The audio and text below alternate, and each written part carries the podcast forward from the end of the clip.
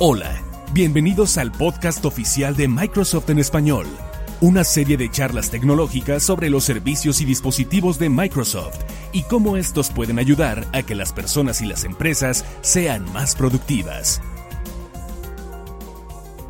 ¿Qué tal amigos del podcast oficial de Microsoft en español? Soy Carlos Mendoza y sigo en el edificio 92 del campus Redmond de Microsoft, donde se está llevando a cabo las presentaciones de Imagine Cup 2016. Y aquí tengo en la mano el, el programa del evento con los con los competidores y vamos a darle una, pequeño, una pequeña revisión a la categoría de juegos.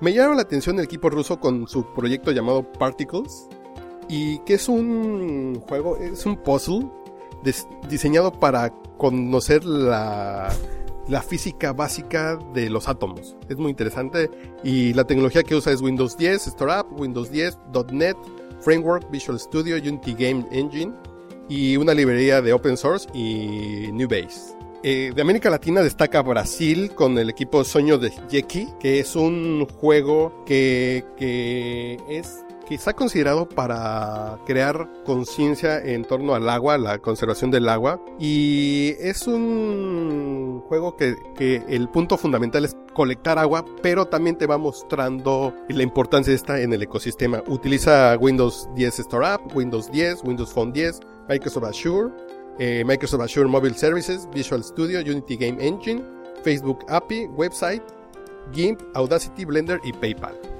Y ya habíamos platicado en un podcast anterior de Bayrin del juego Apollo X, que es un juego de terror de realidad aumentada que eh, además utilizando biofeedback, eh, tecnología de biofeedback, es, crea una experiencia de terror eh, utilizando Windows 10 Startup, Windows 10, Windows Phone 10, .NET Framework, Visual Studio y Unity Game Engine. Este es un juego de realidad eh, virtual en el que te metes en una historia de terror mediante tu teléfono móvil.